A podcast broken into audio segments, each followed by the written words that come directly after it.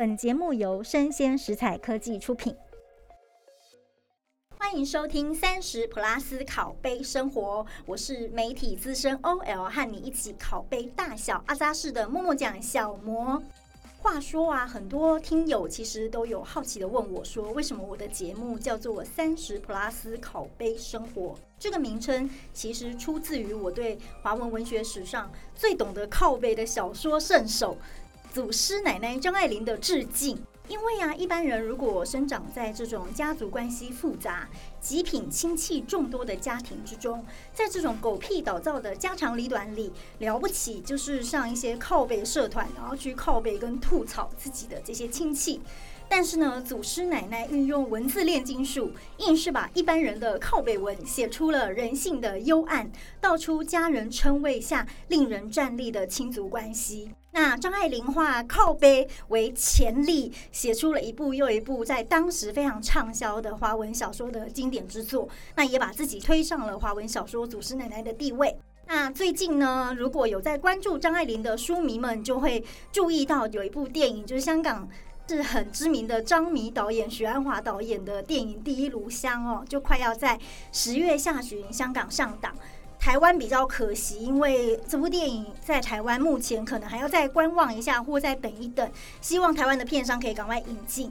刚好因为呃《第一炉香》电影快要上档，那也非常多人在关注《第一炉香》，所以我们今天就重磅邀请台湾张学研究界的这个男神，也是东吴大学中文系教授钟正道老师，一起来跟我们靠北张爱玲的世界。Hello，大家好，我是中正道，东吴大学中文系的老师，小魔好。啊，老师好。那今天邀请老师来，也是因为我有在听老师一档张爱玲的这个 podcast 节目，叫做《今天遇到爱玲姐》。然后呢，老师的这个开场的前几集都是在聊这个，也刚好就是我们最近呃热议的这个《第一炉香》这样子。对，那我听了老师几集《第一炉香哦》，我觉得《第一炉香》真的是一个非常恐怖的爱情读本。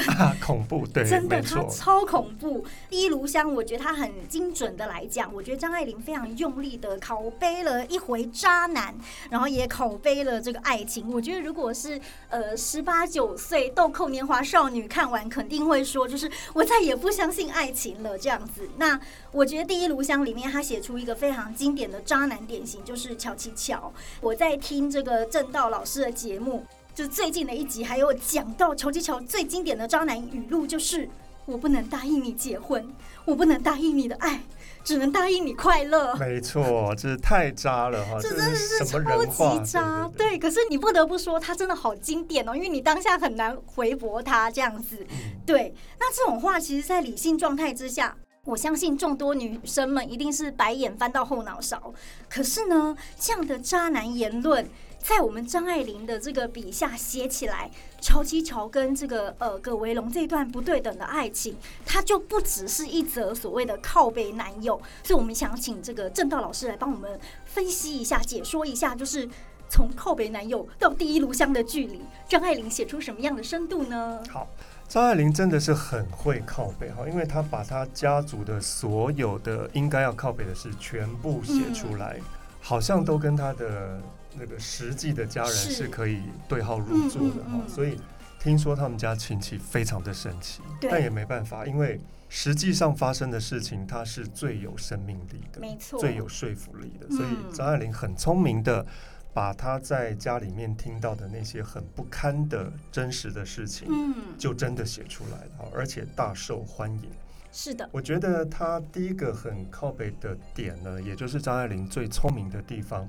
他会抓住人性，他看透了人性。其实张爱玲在那个时候也不过传奇哈，大概就二十三岁而已。对，她到底具有什么样的魔力？她能够不像其他二十多岁的小女孩一样，这么对爱情有浪漫的、天真的向往？她直接就看到最里面去哈。嗯，那我觉得可能来源有几个，一个是张爱玲读了很多的书。他提前看到了很多大人的世界。那第二个呢，是来自于家庭。那张爱玲从小就在一个不断争吵的家庭里面长大。我想家庭里面吵的不过就是人际关系跟钱的问题哦、嗯所以张爱玲一直把人性跟钱连在一起。没错。那第三个，张爱玲她的爸爸其实是不太管小孩的，那嗯妈妈长时间又不在家，所以张爱玲跟她的弟弟呢，都跟女佣在一起。那女佣聊的话题，当然就是八卦，人的八卦。嗯嗯，所以张爱玲能够把人写的这么样的深刻而精彩，我相信有很多的话题是来自于从小到大听到的这些人的八卦，亲戚又怎么样，那姑姑又怎么样，侄女又怎么样怎么样，尤其下人讲起来，对特别精精彩就是那种你知道，就是对对添油加醋，然后家长里短，然后八卦主人家的事情这样子，这全部都变成张爱玲的资产。所以她嗯写出来当然就精彩哦。那在剖析人性上面，张爱玲早就已经不太相信那种表面的浪漫的爱情了，所以她直接就告诉我们，情欲跟金钱，它是人永远解决不了的问题。嗯我们在张爱玲的小说里面一直看到情欲跟金钱的纠葛。那第一炉香就是非常标准的葛维龙迷惑在情欲跟金钱欲当中，嗯他出不来。他虽然脑袋里面很清醒，但是他没有办法走出这样的桎梏。他自己也知道，他一步一步的走向黑暗那就真的没有办法。好那第二个，我觉得张爱玲靠背的地方是，他直接解构了亲情血脉的意义。因为一般人总觉得说，人的最终的依靠就是我的爸爸、我的妈妈、我的慈爱的家庭、我的所有的亲戚，可能是我人生路途当中什么都没有的时候的最后的归向。嗯但是张爱玲告诉我们，才不是这个样子。嗯那些最害你的人、最恨你的人，可能就是那些人。好是对，所以刚才小魔说那个可怕，我觉得真的下得很精准，因为这个好像不是一个二十多岁的女孩应该要去碰触到的东西。可能嗯二十多岁女孩还在读一些浪漫的什么 偶像啦，或者是什么很迷恋长官啦，或者是就可能对街爱情都还有一种憧憬。梦憬，幻，对，它是一层有粉红泡泡的这种爱情故事。对，但张爱玲的直接戳破，对对。没有粉红，她会就没有是拿一个榔头，然后就是直接把你呛了敲碎这连。爱都没有。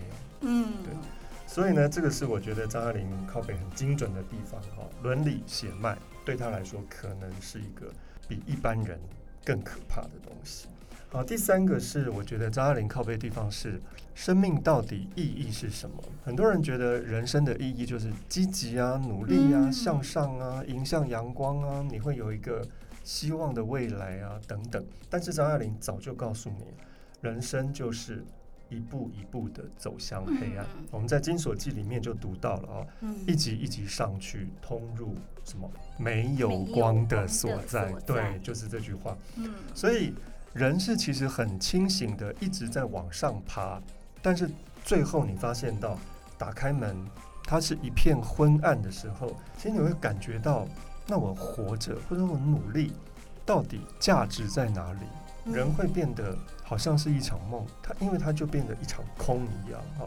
所以呢，张爱玲直接就把苍凉这个东西作为她小说的主轴，她一直在重复着，人生就是一个美丽的苍凉的手势，对不对？对，她一直告诉大家，啊，所有的努力，所有的目的，所有的人生的有意义的东西，可能到最后都会变成很苍凉，会让你觉得很心慌的东西，因为它就是一场空。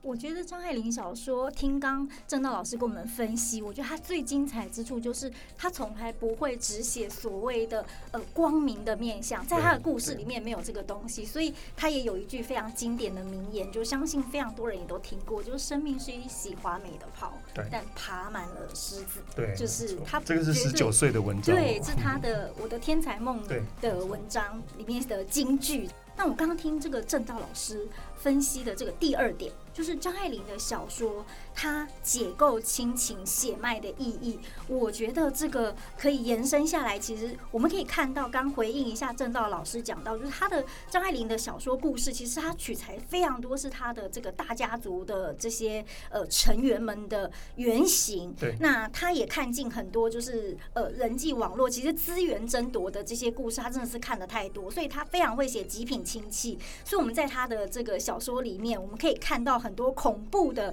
冠着家人称谓的关系，可能他们是父女，他们可能是母母子他们可能是婆媳嗯等等。我们其实，在现在生活中。大家其实应该在靠北社团都可以找到很多的对照，嗯例如如果要在张爱玲的小说找到最恐怖的妈妈跟婆婆，那绝对就是刚刚老师也提到，没错，曹七巧。那最渣的老公，我个人心中觉得是童振宝，红玫瑰与白玫瑰的童振宝这样子。那范柳园也蛮渣的啊，范柳园吗？对，范柳园也是个渣男，啊，但是就已经告诉嗯白如苏说。我们可以结婚，但是呢，我可能不会爱你，哎，这样。就是 哎、他的笔下很多男人都是这样子的，对。然后我觉得这是最近段的情感，就是非常扭曲的父女之情，当然就是心经的这个许凤仪跟徐小涵。对，嗯，那见不得人好的姑嫂们啊，这个这个太多了，像《倾城之恋》白流苏的嫂嫂们，嗯或者是红鸾喜你的那个二乔四美之类的，像这种角色，我觉得张爱玲在写家族里面权力关系的这种人物角力，其实写的非常深刻。那今天我想要特别聊一下，就是堪称三零年代你的孩子不是你的孩子的恐怖妈妈曹七巧。那曹七巧这种全方位的恐怖妈妈，面对儿子她是独占欲，面对同性别的女儿跟媳妇，她有掩不住的这种恶意。所以我想请老师来跟我们分享一下，他是张爱玲是怎么描摹出草七巧这种可怜可悲又可恨的人性复杂面？以前我大概在十多年前，我们在读曹七巧的时候，嗯会觉得他为什么要这么狠毒可怕？你不能当一个温柔的好妈妈吗？哈！但后来越来越老之后呢，我们会发现到曹七巧的无奈跟无力。嗯其实我们在《金锁记》的刚开始的时候，就有一个赵妈妈。这个赵妈妈是家里面的一个女佣哦。嗯当小双跟凤萧这两个女佣在讨论、在八卦曹七巧的那些很卑微的出身的时候，赵妈妈就被这两个讨论的声音呃吵醒了。那听了一下小双跟凤霄的对话之后，我记得赵妈妈曾经说过：“你们懂得什么？就如果你们是曹七巧自己的话，嗯你搞不好会变得比他还要更可怕。你们到底懂得什么？你们年纪轻轻，根本不懂得成人的无奈啊。嗯好，所以嗯，曹七巧在被张爱玲塑造成为是一个可怕的妈妈的同时，其实张爱玲在旁边也同时拍摄了曹七巧的无可奈何。嗯我记得在曹七巧想要去触碰江继泽的大腿，江继泽就是曹七巧的对老公的弟弟嗯啊，长得很健康、眼睛很漂亮的一个男生。即使他结婚，曹七巧都无所谓，他就是要去碰，他想要去碰一下什么叫做健康的肉体，嗯男性的肉体，因为他没有这种机会。因为曹七巧一开始就被哥哥骗去江家当这个媳妇对小媳妇，还不是嗯正太太。后来扶正之后呢，嗯，她的老公是一个软骨症的患者哦，所以可能身体就像是一滩死肉，肉。对，一滩死小说里面有肉，特别描写，对没有活力就是的一个瘫在床上的对一滩肉，没有办法坐起来的一个人，嗯对。所以呢，曹七巧当然想要去触碰一下什么叫做健康男人的大腿哈、嗯所以他今天准备好了，他就要去碰。对象是江继泽，嗯当曹七巧去碰的时候，其实江继泽用一种开玩笑的方式化解了。那张爱玲就描述曹七巧她蹲在地上哭，因为江继泽拒绝走了嘛。哈，嗯曹七巧蹲在地上哭。这个时候要请读者注意到，张爱玲把她的摄影机放在了曹七巧的发簪上面的一颗小钻石里面。而这颗小钻石里面是倒映着发簪的其他的部分的，有一部分是粉红丝线，是倒映在那个小钻石里面。好，到底张爱玲要给我们看的这个东西有什么意义呢？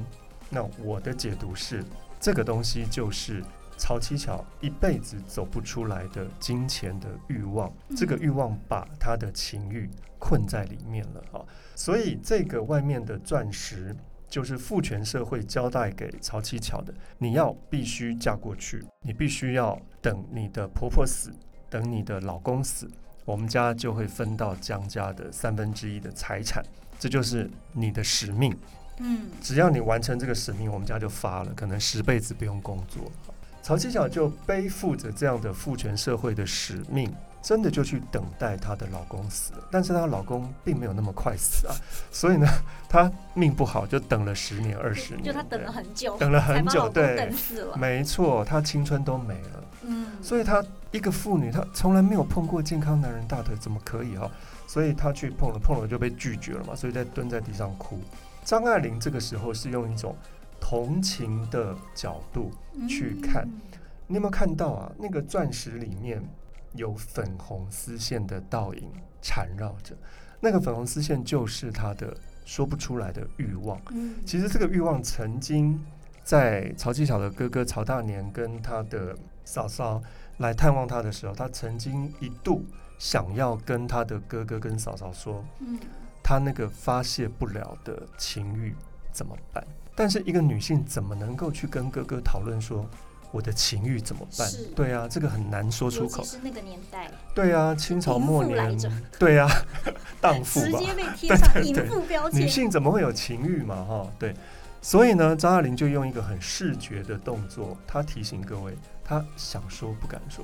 曹七巧一直在玩弄那个箱子的纽扣，嗯，那个纽扣开，纽扣关，纽扣开，纽扣关，其实就是他他想要跟他哥哥诉苦。他一辈子没有感受到性爱的快乐，谁造成的？当然就是哥哥造成，因为哥哥促成他的婚姻嘛。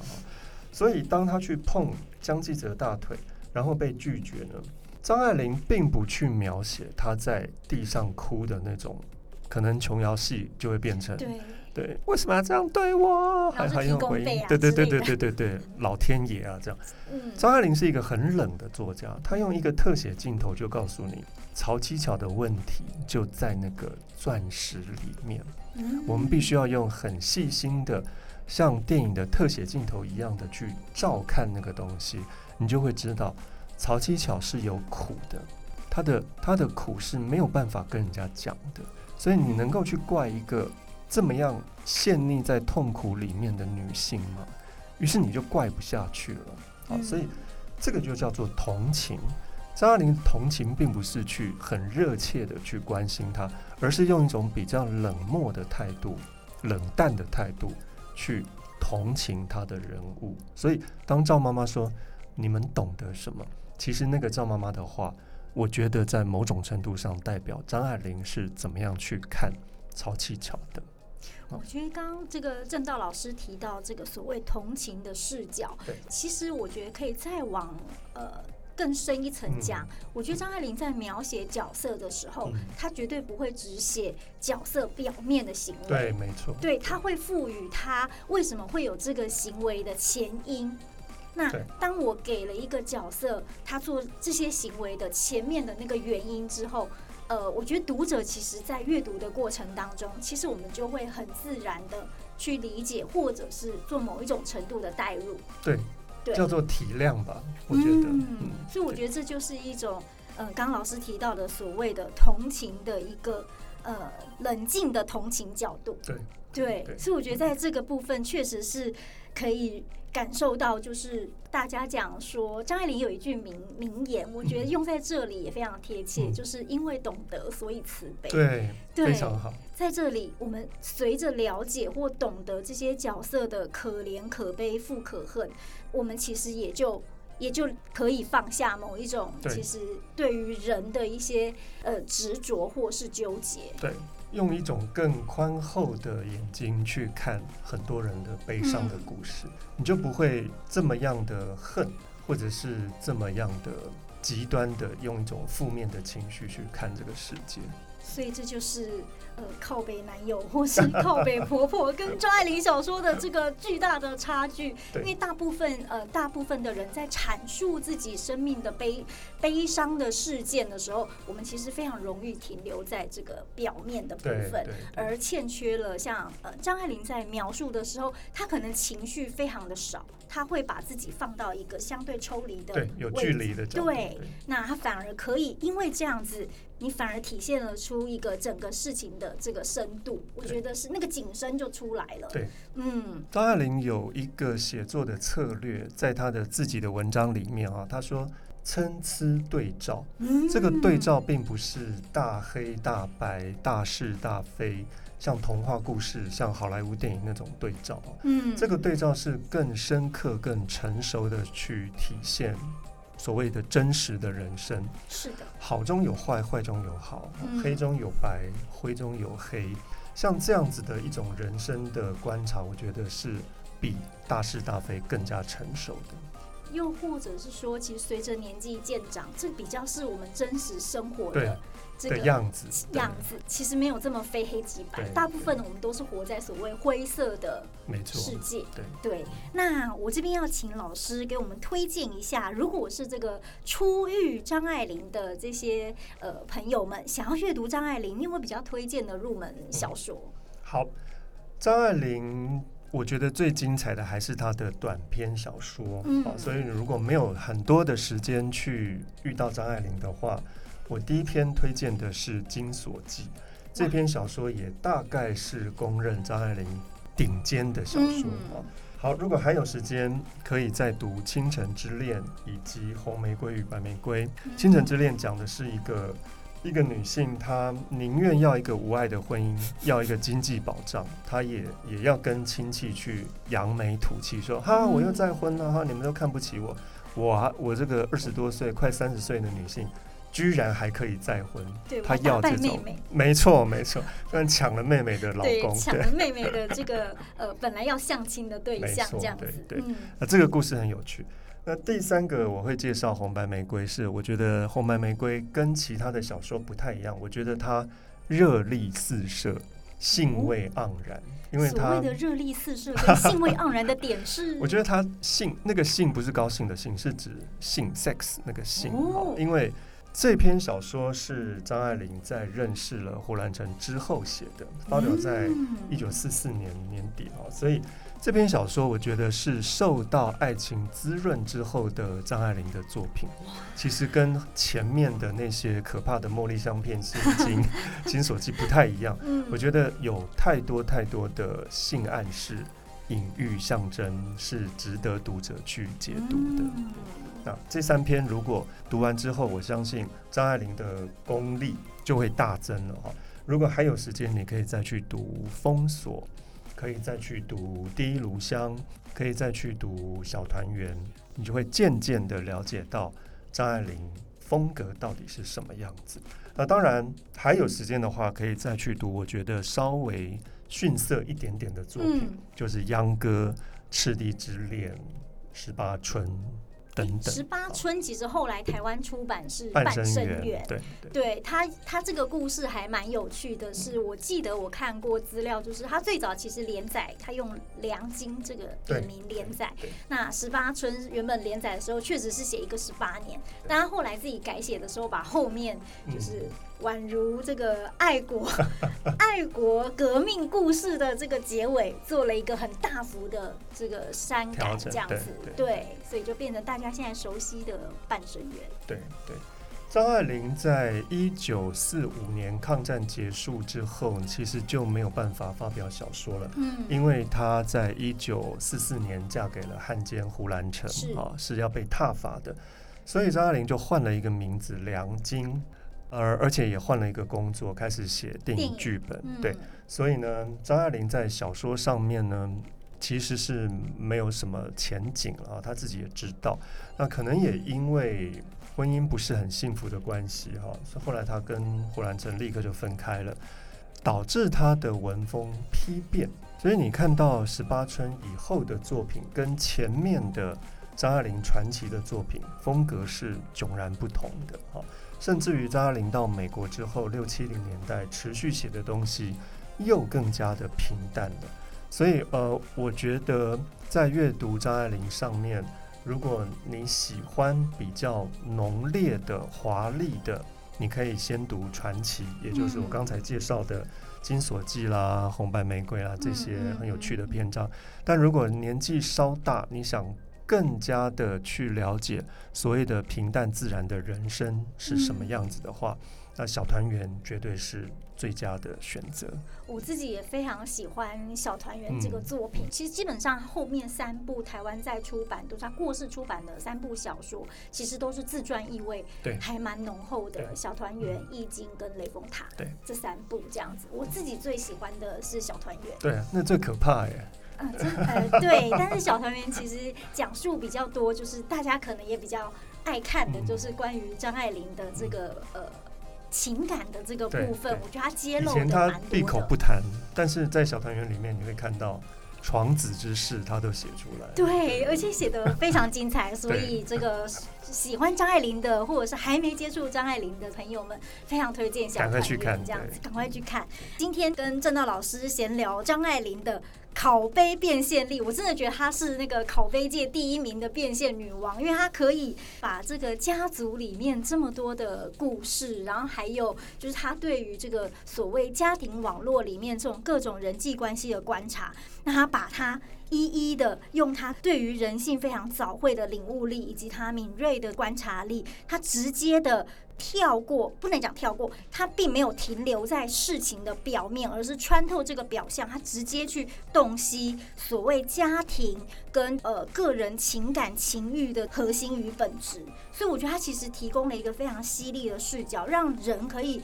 一般的读者，我们可以透过这个张爱玲的小说，我们去从人性的复杂面去理解人。我觉得这就是最高明的靠背。靠背其实并不是只是抒发情绪，它其实提供的是一种洞察的眼光，然后去理解很难理解的人性跟人际关系。那我觉得这样子可能才能够让我们不要一夜。账目，然后或者是我们就见树不见林，一直困在这个事情的表象，而可以拨开迷雾，其实看到背后的比较真实的人跟人之间关系的这个部分。那最后我们要请这个正道老师来帮我们工商一下正道老师的节目。对，我的节目是每个礼拜四会上架，节目叫做《今天遇到艾琳姐》，目前呢只谈了四集哈，第一炉香。大致上呢，会说故事，呃，也会请一些来宾来讨论小说的内容，那敬请各位期待喽。哎，那刚刚郑道老师就是推荐的这些小说，应该都会陆续的出现在您的节目里吧？对，因为现在集数还没有很多了，讨论了第一炉香，那下一篇是茉莉香片。啊，茉莉香片也是个非常精彩的没错，这也是一个恐怖小说，恐怖太恐怖了，对，太恐怖的小说。所以想要知道就是张爱玲的小说怎么读，或者是说，哎，可以读出些什么各中三昧，记得要来听我们正道老师的今天遇到爱玲姐。那最后呢，默默讲小魔，我也工商一下我自己跟呃作家好友我们经营的张爱玲脸书社团，叫张看阅读张爱玲。那我们的这个脸书社团会定期更新种张爱玲的书讯啊，还有一些相关的资讯评论，或者是一些活动。那喜欢张爱玲的书粉们，就欢迎大家来跟我们交流。那今天的节目我们就到这里喽，下周三请继续收听三十普拉斯考杯生活，拜拜，拜拜。